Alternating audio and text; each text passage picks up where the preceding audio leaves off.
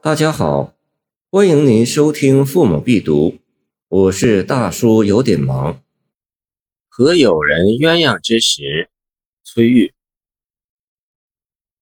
翠绿红毛舞西辉，水清情似此前夕。战分烟岛犹回首，只渡寒塘亦并飞。应物尽迷朱殿瓦，竹梭其上玉人机。采莲无限兰扰女，笑指中流谢尔归。崔玉，字梦之，唐清河人，今属河北。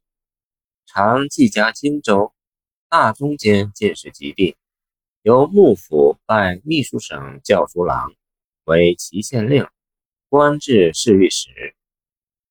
崔玉以写此诗得名，人称崔鸳鸯，亦如郑谷被人称为郑鹧鸪。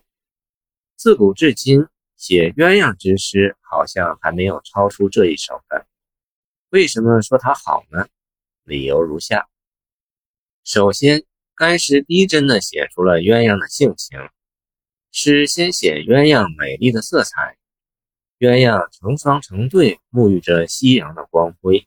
在帝歌中翩翩起舞，红翠相间的羽毛映衬着夕辉，赏心悦目。第二句接着写鸳鸯之情，水鸟中情深意挚、相依相恋如鸳鸯的，毕竟很少啊。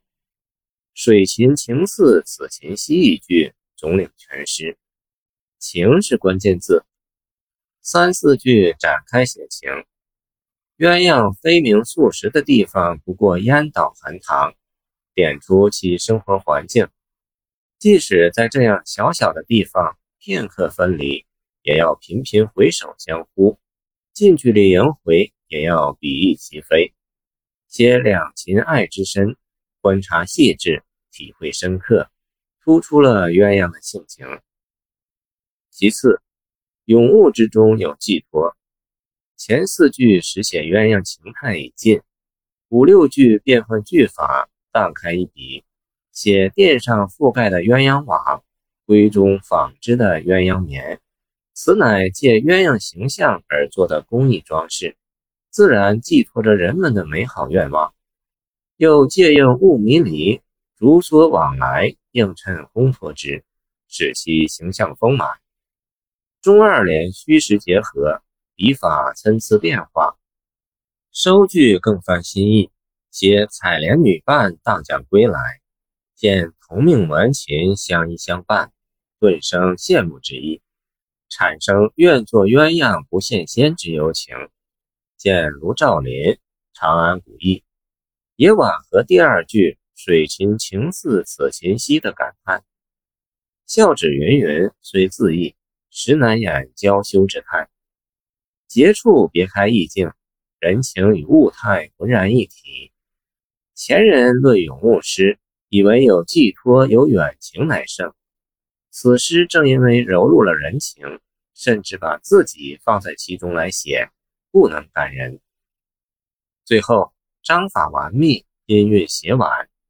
写诗最要讲究章法结构，律诗尤其如此。该诗首联写鸳鸯行之美，情之深，是提纲挈领；中二联一实写一虚写，笔法变化，避免了全部实写的呆板；尾联别开意境，引人遐想，也是律诗中常见的技法。整首诗四联结咏本题，不离鸳鸯，虚实结合，顿挫生姿。该诗对仗工整。韵律和谐，押五微韵，韵脚挥、西、飞、击、归五字，发音呈现微妙的间隔变化，读来好听，听来悦耳。况是和诗，逐渐技法之高。是拿其他咏鸳鸯诗比较一下，唐诗人李远的咏鸳鸯：鸳鸯离别伤，人亦似鸳鸯，试取鸳鸯看。多应断寸长。宋无名氏九章机之四，四章机，鸳鸯织就欲双飞，可怜未老头先白。春波碧草，晓寒深处，相对浴红衣。前者纯言情，后者纯写景，虽好，都不如崔诗丰富完美。综上所言，崔玉咏鸳鸯诗形象美、感情美、音韵美，不愧咏鸳鸯之杰作名篇。谢谢您的收听，欢迎您继续收听我们的后续节目。如果你喜欢我的作品，请关注我吧。